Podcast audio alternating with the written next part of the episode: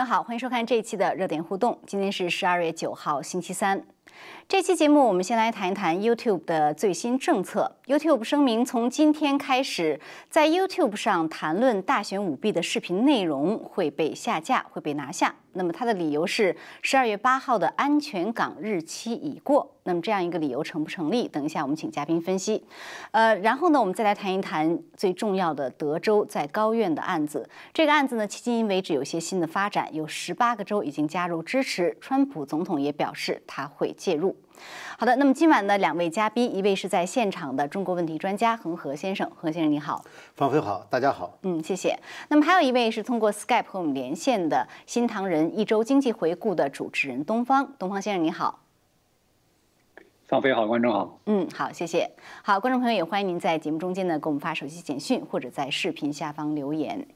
啊，那恒恒先生，我们先来谈谈 YouTube 这个最新政策啊。希望我们这期节目在 YouTube 上大家还能看到。呃，今天开始，YouTube 说，因为呃所谓的这个安全港日期已过，所以 YouTube 呢要在呃这个各州都投票把这个选举人投出来了。所以 YouTube 呢要在这个它的平台上说，你要谈论大选舞弊的内容啊，你这个就要被拿下。也就是说，我的理解啊，新政府已经成立了，所以你不能再批评政府了。你怎么看 YouTube 这个最新的政策？这个没有道理嘛？就是第一，选举还没结束，选举人团还没投票，选举人投票，选举人团投完票以后，还有国会最后这个读票数，这时候还可以提出质疑，这是第一。嗯。第二，即使是选举完全结束了，美国新闻自由、学术自由，什么时候对一个过去的事件就不能讨论了？所有的事情都可以讨论。那要这样子的话，要是这个事件已经过去了，就不允许大家讨论的话，美国所有大学的社会学研究全部都可以关门。嗯，因为绝大部分研究的是历史和现在正在发生的事情，那么这些事情都会过去。所以说，这个这个理由是最没有道理的。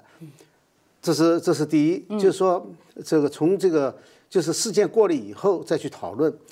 以前中国专门有这么一个规矩的，就是当代人不修当代史。要让后人来写，对，其原因就是当代人有偏见，嗯，所以现在你怎么知道是别人有偏见，而不是你谷歌有偏见，你 YouTube 有偏见？对他能以这么一个理由来说，你讨论大选舞弊的呃这个内容是是我不允许的，用这样一个理由，所谓所谓安全感，我觉得是，呃，真是让人没有想到啊。因为另外一方面，我你也可以说，那现在。呃，虽然如他他为什么不从另一方面讲？就是虽然啊，这个已经有人说谁谁是选举人了，但是但是还没有正式的，所以呢，我们认为这个东西还是存在的。呃，就是就是说，我就我的意思就是说，他现在这个理由是一面倒的，就是他他要打压某种言论是非常明显的。对，他还而且他不掩饰自己。嗯。也，那么问题就在这里了，就是这是美国宪法最重要的修正案。第一修正案最重要的就是自由，言论自由，对，就包括这个宗教信仰、言论自由，这个呃新闻自由都是属于这部分的。现在他直接打压的是言论自由，因为这里头什么是标准？谁来定标准？全他一家，哪有这个道理呢？他现在把美国国这个开国之父所订立的三三权分立的原则互相制约，在他这个帝国里头就是一个权，嗯，他把这个全包了，从立法到执法全他自己。立法一点根据都没有，人家美国立法还得国会开个会，嗯，才能立法。他说什么就是什么，哪有这个道理啊？对，然后他呃，而且呢，他还声称，他说，呃，我有关这个大选。我们推荐大家去最权威的这样的信息源看，这些是什么呢？就是 NBC 啊、CBS 这些是最权威的信息源。您怎么看他的这个推荐？对啊，这个现在大家都知道，这是最不权威的信息源。所谓信息源的权威性，在于它报告到的客观性，而不在于这个牌子。这个牌子现在都已经倒掉了。这几个牌子，在这次大选，实际上是在大选之前，从二零一六年川普上台以来，这个牌子基本上就倒光掉了，就没有干过一件好事。就没有报道过一个真相，就这么多年就是这样的。他凭什么说这些媒体是消可靠的消息源？因为这些媒体很多重要的消息都没有报道，包括大选舞弊的指控。你就是说有这么多人，你像现在有德克萨斯、特对德克萨斯还有十八个红州加入了，嗯，这么大事情你也不报道，那这个消息从哪里来呢？现在人家读这个新闻啊，最大困难就是核实。对，因为以前有一些权威的媒体，他会去核实，他会去报道。现在这些全都不报道了，然后他怪人家不去核实，谁去核实？谁有这个资源？有资源的人该做的事情不做。Google 其实是也是有资源的，但是这些资源他从来就不公，他的第三方是谁核实这个资材料？就是说他的这个资源的可信度完全是跟他同样观点的就叫可信，跟他同不同观点的就叫不可信。包括就是这个亨特拜登的那个硬盘门，对这些媒体报道了吗？也没有报道。是，所以他这个基本上是完全是站在一个观点上去把另外的一个声音和另外的观点全部消声、全部打压。所以，呃，东方，请问你怎么看 YouTube 这个最新的政策？如果 YouTube 说呃这个 Safe Harbor 已经过去了，我们这个话题就不讨论了。那么我想请问一下，Russia Gate YouTube 上有没有人在讨论？说这个川普通俄，你 YouTube 上是不是可以说这个 Mueller report 已经出来了，花了两年的时间，动用了纳税人五千万美元的这个资金来调查这个事情，最后是子虚乌有，乌龙一盘。在调查的过程中间，媒体是你刚才提到的几个所谓的权威性媒体，天天报道。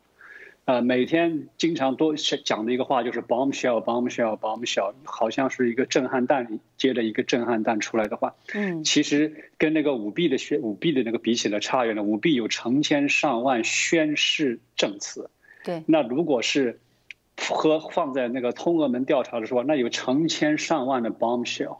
那我请问，现在这个 Russia Gate 已经过去了，Mueller report 已经过去了。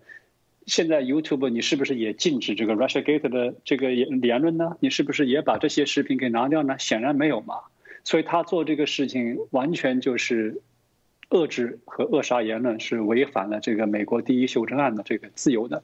你你 YouTube 定一个呃 policy 就可以，但是呃，就像刚才恒河只讲的那个几个什么 NBC、ABC，如果三十年前你说它是这个 authoritative，我相信三十年前，嗯，可是。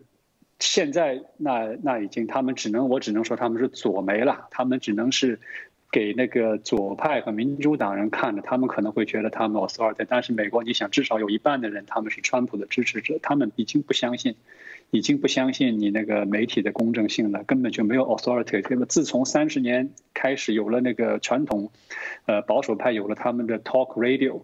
特别是二十年前有了互联网之后，social media 各种那个资讯来源多了以后，所过去的那些呃正统的媒体已经不存在了。你已经没有一个公正的什么都去核实的这么一个媒体，基本上都是比较 ideolo 呃 ideology driven，就是说这个我的支持者喜欢听什么。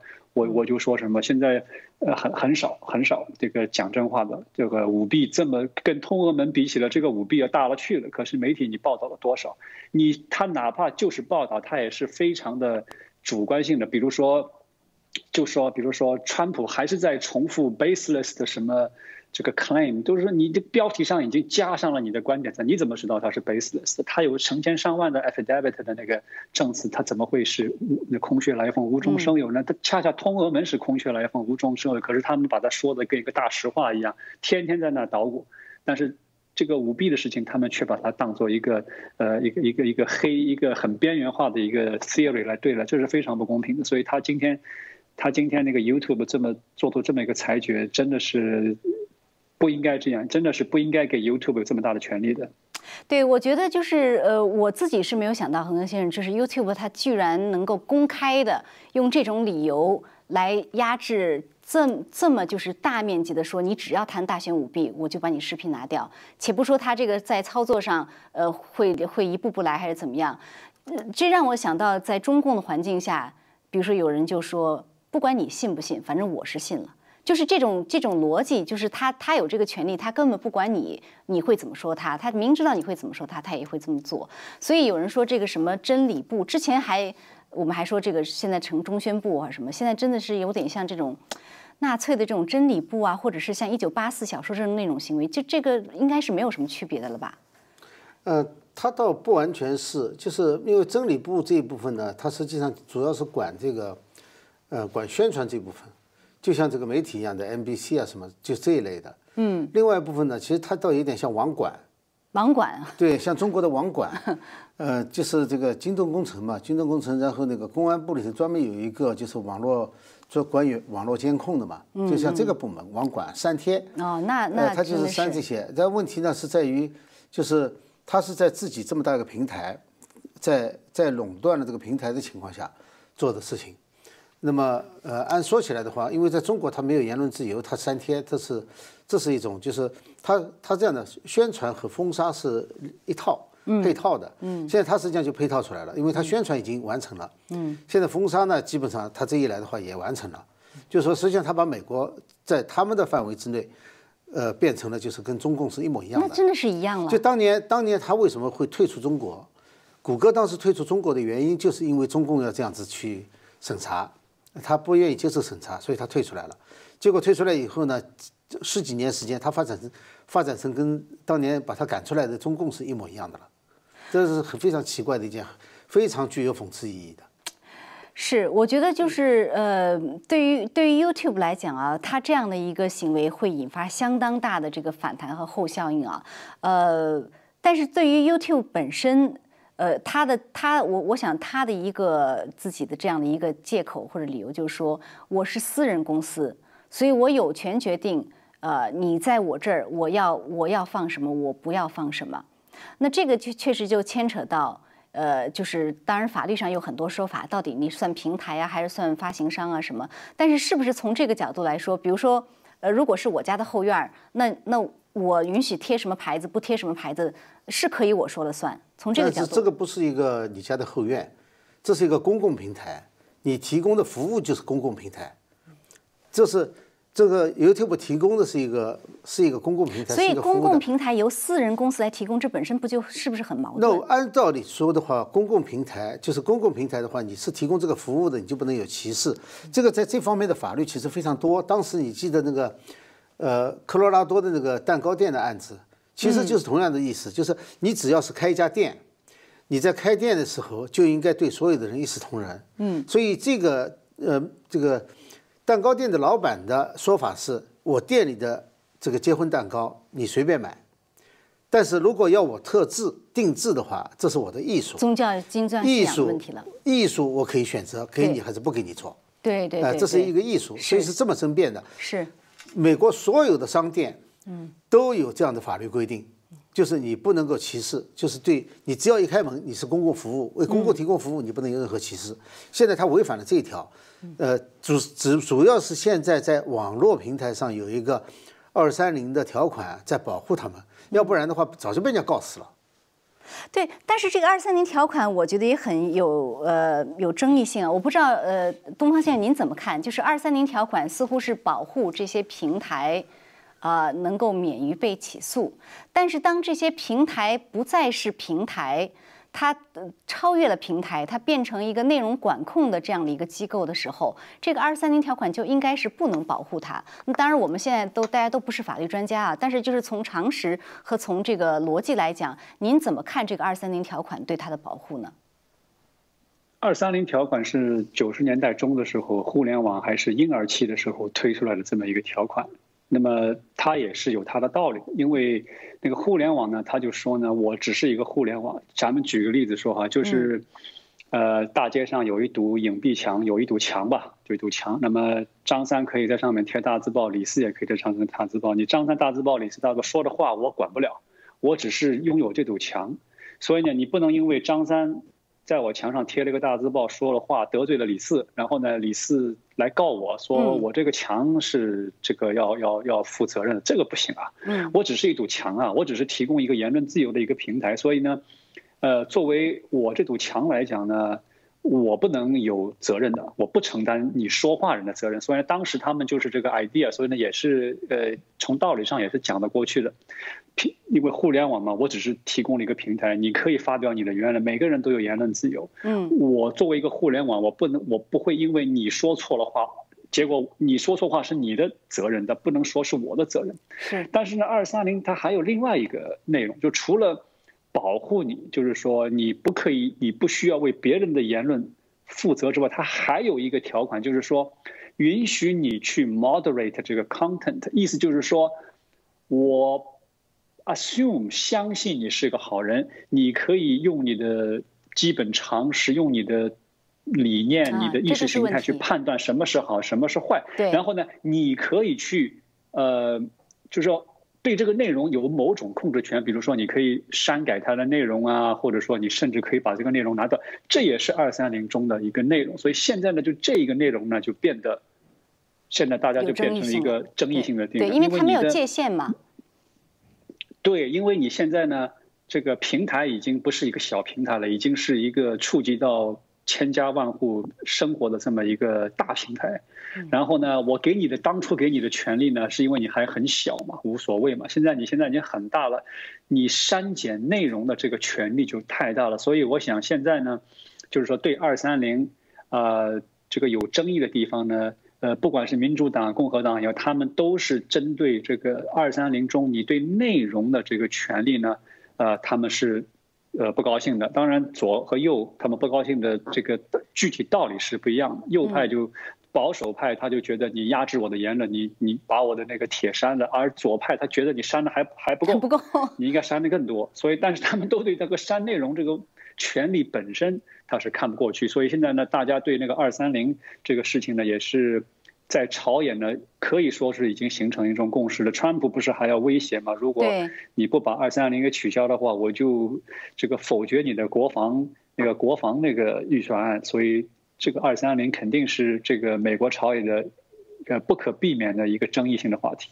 对，就其实它这个公共平台，如果说是墙的话，它现在已经不是一个墙了，它是一个 主动的一个来前置的一双手。而这个内容的这个界限，什么是它可以来 moderate 的这样一个一个界限又不不清楚，所以这就可以说给今天这些互联网公司一个可乘之机啊。所以二三零条款，洪东先生，您觉得就是？YouTube 现在这样一个举动，因为我看这个众议院的这个共和党的党鞭已经发推了，他说这个已已经够了，他说这个 enough is enough，就是我们应该有一些大的变化。所以川普总统呢，他一直说要把二三零加到这个国防条款中。之前呢，共和党人的这个 argument 是说。国防条条款跟这个二三零没有关系，你不应该把它加进来。但是我现在觉得，川普要加进去，这个其实是蛮有 蛮有这个远见的，因为它是一个非常紧急的一个事态。你从 YouTube 这样一个举动就可以看出来。所以如果说现在这个国防法案到川普那边他否定否决了之后回到众议院，您觉得这个最新的事态发展会不会反而帮助共和党议员，就是说要求把这个二三零加进去呢？对，我觉得这个呃油管的这个做法呢。对川普总统的这个争辩啊是很有帮助的，就等于呃大大加强了他的立场。嗯，呃，实际上二三零条款呢，它是它是实际上是在一个法案当中的一部分，那个法案是关于互联网的，就是通讯的一个法案。FCC 其实是管的这个。这个通讯法案曾经被曾经被这个高等法院判决过，判决过呢，呃，就是关于这个什么儿童啊那种。就不好的东西，它是有没有权利删，就是有没有权，是不是在这个管辖范围之内，就是是不是可以自由流通。嗯。后来呢，呃，高等法院判了以后呢，这个整个这个法案呢就不执行了，就剩下个二三零法案了，二二三零条款了。就整个一个大的法案里面，它只是一个条款嘛，就剩下一个二三零条款还在活动，就是还有效。所以说现在要把它除掉的话呢，其实油管是帮了一个大忙。嗯，绝对是帮了大忙，因为这个争辩就非常有道理。他他可以这样子选择性的去删，嗯，那他今天删这个，明天删那个，他随便定，那还得了？对啊，对不对？那美国这么多年打这么多官司，为了争取，为了保持这个言论自由，花了多少力气？不知道有多少案子在那个地方。嗯，结果你一个大公司，随随便便就就就把这个美国人的言论自由都剥夺了，因为他垄断啊。所以，它的这个平台垄断的面非常广啊，在在这个呃，就是这个电视，就是在那个视频是吧？视频视频这个里面，它至少占了一大半江山啊。对对。所以一垄断，所以这是两个问题，一个是垄断，一个是言论前置。没错。在垄断的情况又又进行言论前置的话，别人几几乎没有别的选择，你知道吧？就基本上就被他给卡死了。所以这样的话，就是实际上他就是公开的对。宪法第一修正案挑战了。对啊，所以我认为说，即使现在二三零条款不不被免除、不废除的话，是不是也可以用宪法第一修正案言论自由呃这个自由遭到侵害去起诉他呢？啊，这个我就不是很清楚了。按道理说的话是应该的，但是到目前为止，我看，呃，现在都是公诉。其实你看啊，呃，今天有一个对脸书的对四十八个州四十八个州对脸书的，呃，但那是反垄断法方面的。十月份对联呃对那个谷歌也有一个，谷歌也有一个起诉，是司法部的，嗯，也是反垄断法，就是现在是反垄断法。反垄断法呢，我觉得这个时间比较长。要拆的话很难，现在最好的办法呢是把二三零条款废除，然后让大家都可以诉他，都可以起诉他。嗯，这是一个比较快的方法。嗯，至少让他有点威慑力嘛。他现在简直是毫无忌惮的，就随便这么这么做。对你随便听证啊，什么什么，他呃，你你随便弄，他该做什么照样做什么。对。所以这个我觉得还有一方面的问题啊，就是要请东方你怎么看？就是我们看到迄今为止这个种种的行为和这个模式啊，可以看出来大公司、高科技公司，呃，他们是站在左派的这一边的，是毫呃就是毫无掩饰的站在这一边，所以他打压的是这个保守派或者其实是传统的这些言论和价值观。您觉得为什么会是这样呢？这个原因可能有好几个吧，因为首先呢，这些高科技大公司他们都是高科技嘛，所以也就是二十年，就是互联网有了以后，尤其是呃四 G 网络有了以后呢，这些高科技这个社媒平台发展以后，这些高科技，所以呢，这些高科技相对来讲就比较年轻，从他们的这个呃发起人像那个 Zuckerberg 年龄，他们都是很年轻，然后。呃，所以这个这个这个行业本身，高科技大公司里面这个行业本它基可以说是没有老一代的那个人，就是没有有比较相对来讲比较保守传统观念的上一代人，像其他行业啊，你比如说是这个银行啊、能源呐，它都有一代一代就至少有一百多年的历史了吧，所以它没有这个企业文化，所以。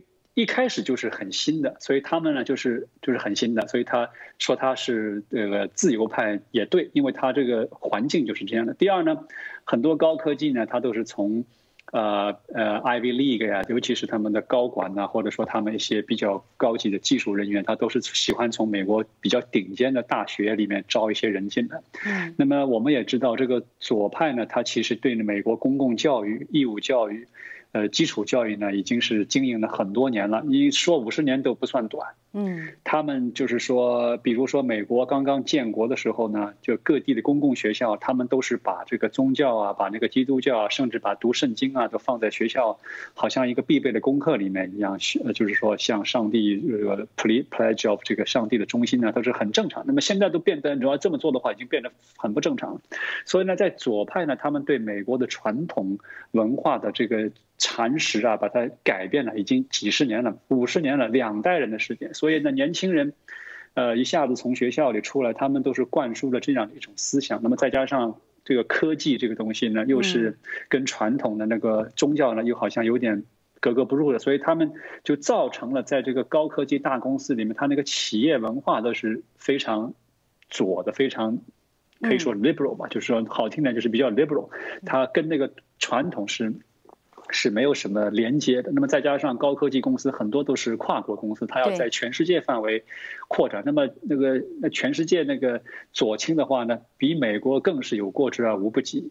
所以呢，这些因素再加上很多大公司公司，你你你大家也知道，硅谷它在什么地方呢？在旧金山。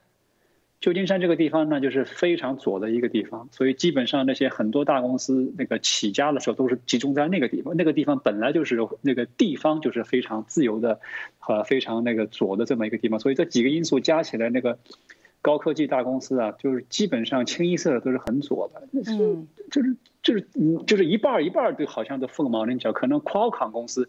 最近的那，你从他那个政治现金上看出来，他可能是一半给共和党，一半给民主党。那一半给共和党，还是因为那个方的那个创始人，他一下子给了好多钱。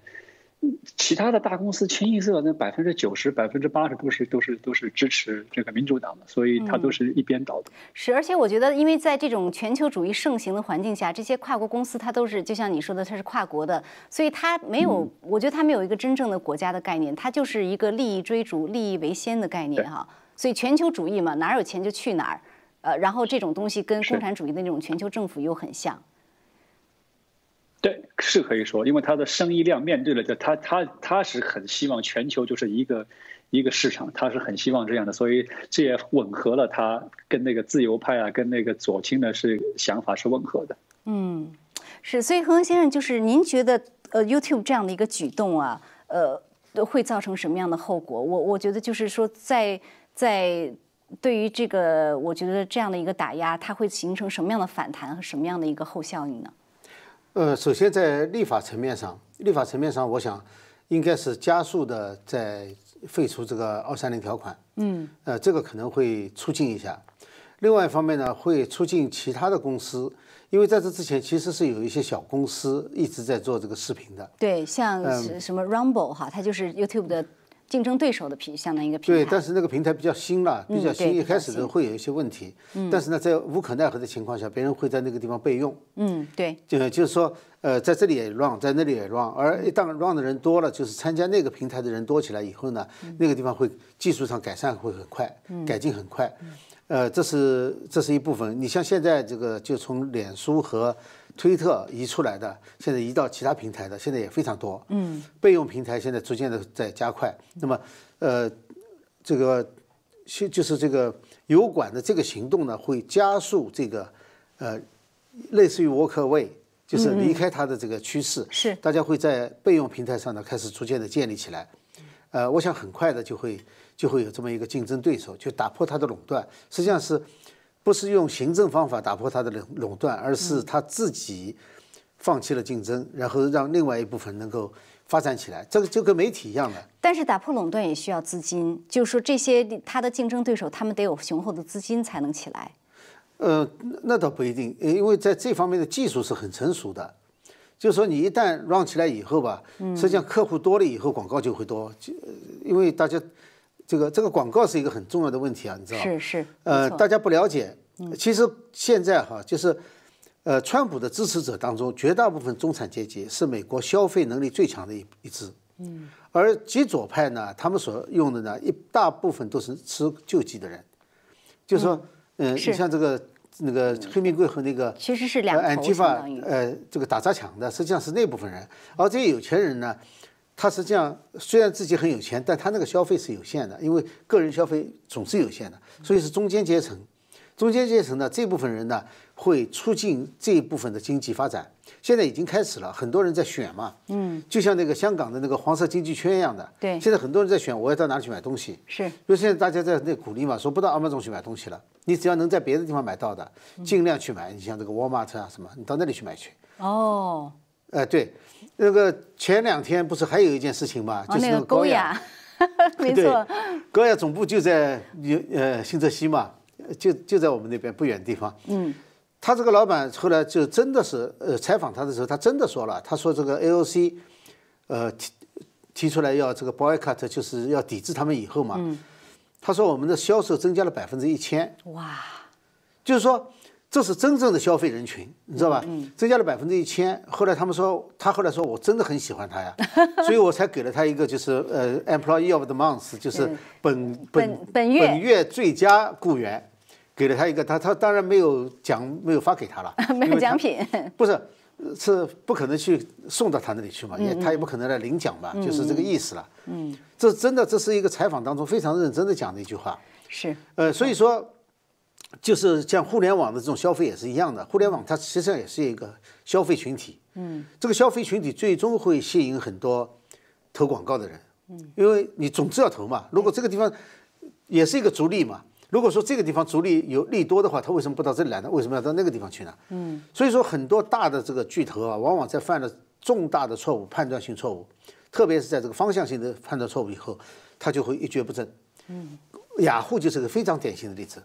雅虎是最早跟中共勾搭的，那时候谷歌还是在抗拒中共的时候，他就勾搭了。勾搭了以后，你看哈，很快的就这个这个四套案子出来了，后来就达成协议，然后赔了多少钱？那后来这个我们就不管他了。然后他就一蹶不振，一蹶不振不见得就是因为赔了那笔钱，而是说他的声誉不佳，声誉不佳以后大家就不去了，不去以后他就慢慢就衰败了。现在谁还知？现在年轻人上来的有多少？几个知道雅虎的了？是没错，所以这个确实是呃，我我觉得这样的一个如此公开，而且如此范围广泛的这样的一个打压的言论的行为，我觉得势必引起非常强大的反弹。这个我们拭目以待。但是对于呃想要看这些内容的观众朋友，我觉得就是说，我们确实要去不同的平台去发展。所以像我们热点互动节目呢，呃，大家可以去新唐人的这个网站 n t t t v 点 com，呃，新唐人 TV 新唐人电视的网站呢，它也会有这样。呃，有我们的节目。另外呢，呃，就是大节目平台呢会有一个 youmaker 点 com，呃，y o u m a k e r youmaker 点 com 这个平台上呢也慢慢我们会把我们的节目放上去。呃，那至于像 YouTube 的竞争对手 Rumble 啊什么的，这个我们也会看一看它那边到底呃对于中文来说它有多大的这样的一个友好度啊，就是看看它这个平台。所以呢，我们会去呃呃开发不同的平台，我们最终会有一个。呃，比较比较牢固牢固的这样的一个东西，所以在在 YouTube 在油管上呢，呃，也确实是会有，我们看一看到底它会。呃，打压到什么样的程度？那当然就是说，我知道有的这个节目呢，会请观众朋友留这个电话也好，或者 email 也好啊。那如果观众朋友愿意呢，可以留下您的 email。呃，我们要看一看，就是我们通过 email 呢，如果有什么最新的，我们也也许会通知。但这个也是需要一些过程，所以呢，呃，如果您愿意，可以留下 email，然后我们看一看我们会怎么样去用哈。那主要是通知您我们的这个最新的这样的一频道的问题。好，那今天这个 YouTube 问题我们先谈到这儿。那下面呢，我们来再谈谈。就是最最重大的一个案子，很明显就是横，就是德州这个案子。德州在高院的起诉呢，现在是有十八个州已经说支持，然后川普总统呢，他也发了声明说他也会以个人的名义去加入。那这个支持呢，他其实这些州是呃 amicus brief，就所谓的法庭之友。川普总统的这个加入呢，其实是 intervene。好，这两者什么区别？稍微做一下法律上的普及。Amicus brief 呢，它实际上就翻成中文就是就是法庭自由。嗯，法庭自由呢是呃相关的人或者不相关的人，但一般来说呢都是法律方面的专家，或者是比较有威望的政客，或者是学者。就是这方面他有一定发言权的，他们会就某一个案子呢给这个法庭写一个意见书，这个意见书呢可以是支持这个一方的，也可以是反对这一方的。嗯，就对原告来说的话，就是说他不一定是同样意见的，两方意见。OK，呃，我们上次讲过一个 American 呃 Brief 的一个案子，讲的是支持方和反对方各一半。哦，法庭收到的。OK，收到以后法庭会参考一下，作为这个专家意见参考。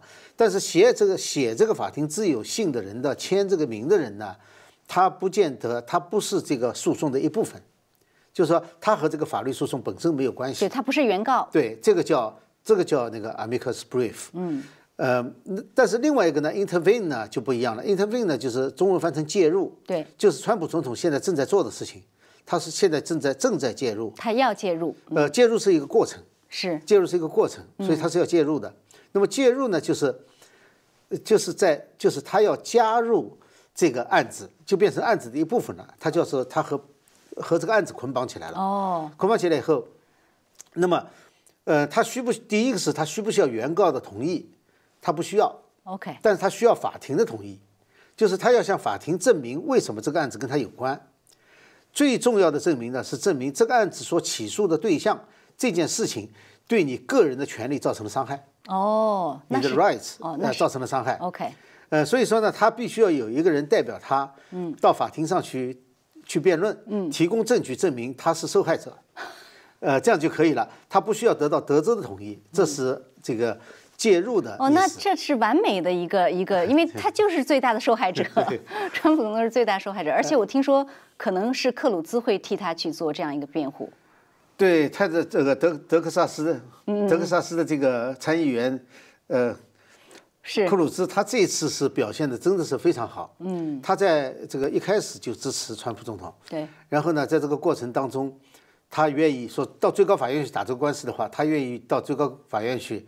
代表川普总统去辩论去。对，之前宾州那个案子，他是说他愿意去代表这个宾州的案子去。那么这个川普总统这个，我是看到有消息啊，咱们还要看看是不是得到证实。有消息说，呃，川普总统可能会请他去。对，我看过他几次听证会，他真是一个非常优秀的律师。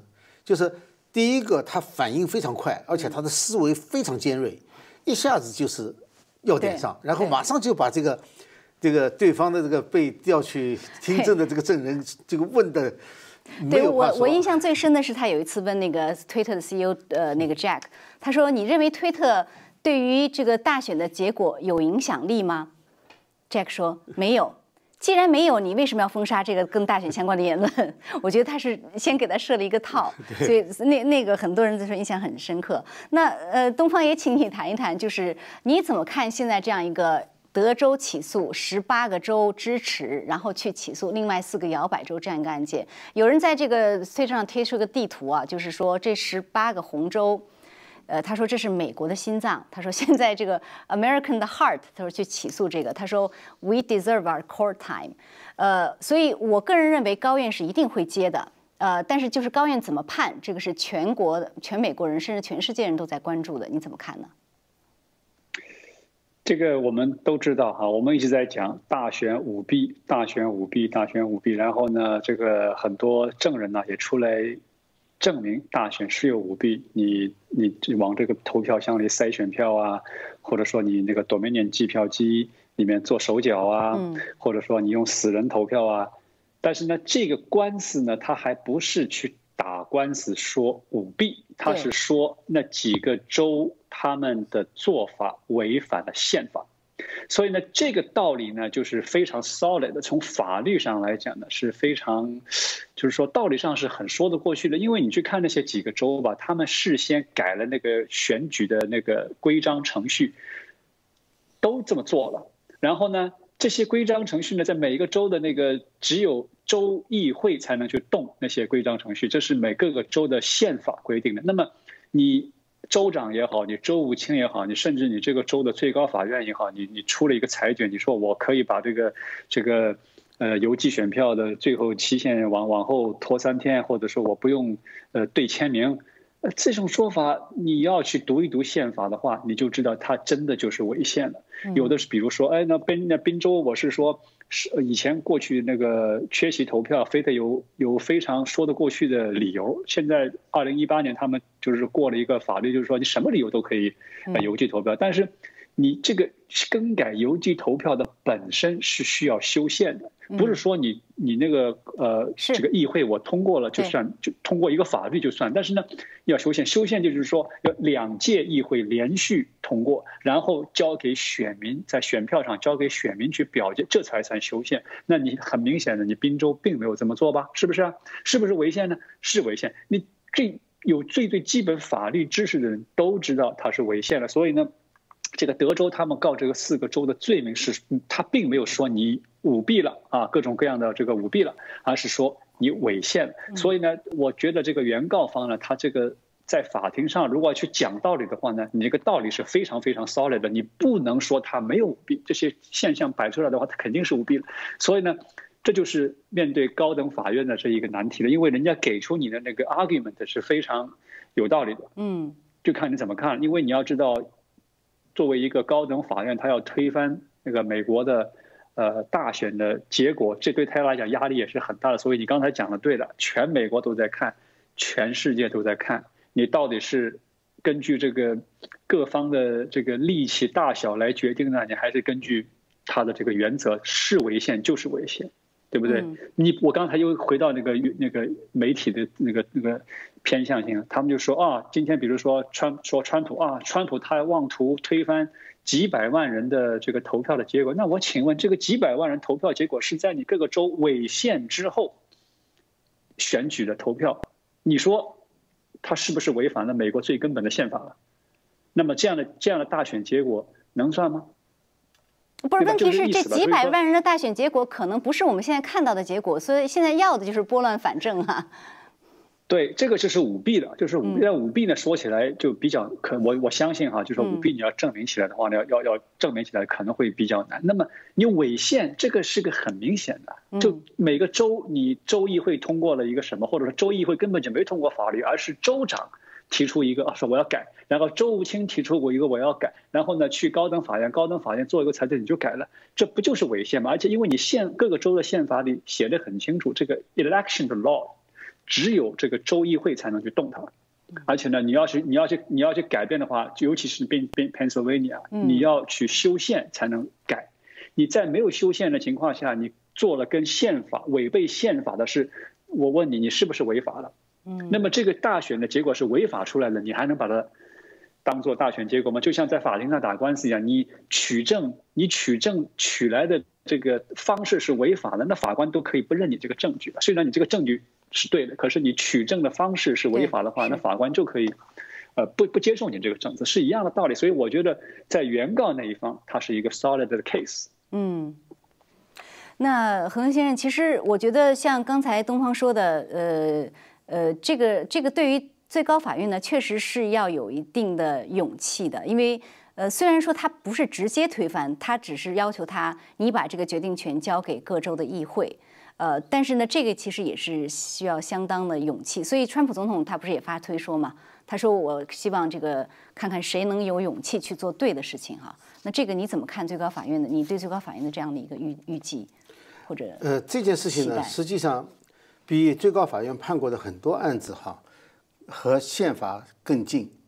就是说，最高法院的存在是解释宪法，嗯，现在就是解释宪法的时候，就是最需要解释宪法的时候。以前这几年，他每年要判大概几十个案子，但是没有一个案子会有这个重要的，因为这牵涉到美国民主制度能不能运行的问题，嗯。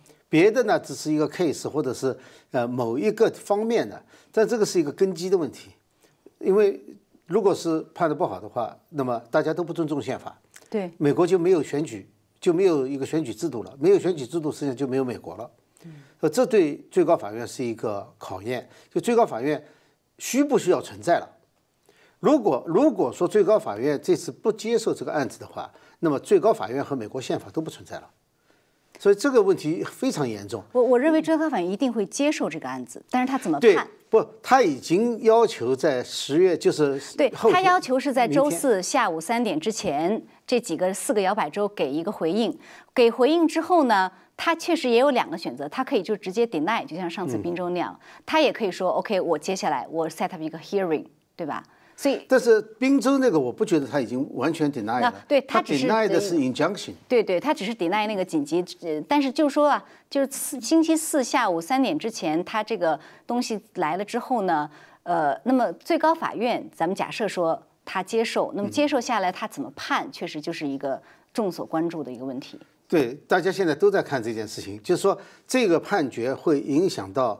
真正的影响到美国的前途的，嗯，呃，不管怎么判，都会影响到美国的美国的这个未来，嗯，这所以就所以这个案子是我觉得是最重要的一个案子，嗯，是，确实是这样，而且是真的是一锤定音的。那而且就是对于，呃，我不知道东方你怎么看？我看有的人就是说说对于呃这样的一个判案呢，他。呃，很多人也在说，那如果最高法院不能守护这个，我们人民就会守护。呃，你很简单，请您做几个做做几句话的点评好吗？对，我想你指的是就是有一些啊，比如说 We the People Convention 这个组织啊，就是我们人民公约，他们希望川普动用 Limited Martial Law。嗯，呃，就像当年的林肯一样，林肯处于内战的边缘呢，他的确是用了这个总统的特权，把一些美国宪法规定的公民的权利给。推翻了，比如说他把那个很多不听他话的报纸给给取消了，把他们的老板给抓起来了。那么他们希望川普这么做。那么我也稍微看了一下，美国历史上大大小小的 martial law 有六十八次，有六十八次。呃，布什也动用过这个，呃，罗斯福也动用过，林肯也动用过的，是。好的，那就是您是是有先例的。您的意思就是这不是没有没有可能的。好，那因为今天时间关系，又是有可能。好的，因为时间关系又没有办法去深入探讨这个问题了，以后有机会我们再来谈啊。而且我们要看看事态的发展，确实这个最高法院可以说是呃最关键的一站，呃，那我们也会持续为大家带来最新的这样的一个解读和分析。好，感谢您的收看，我们下次节目再见。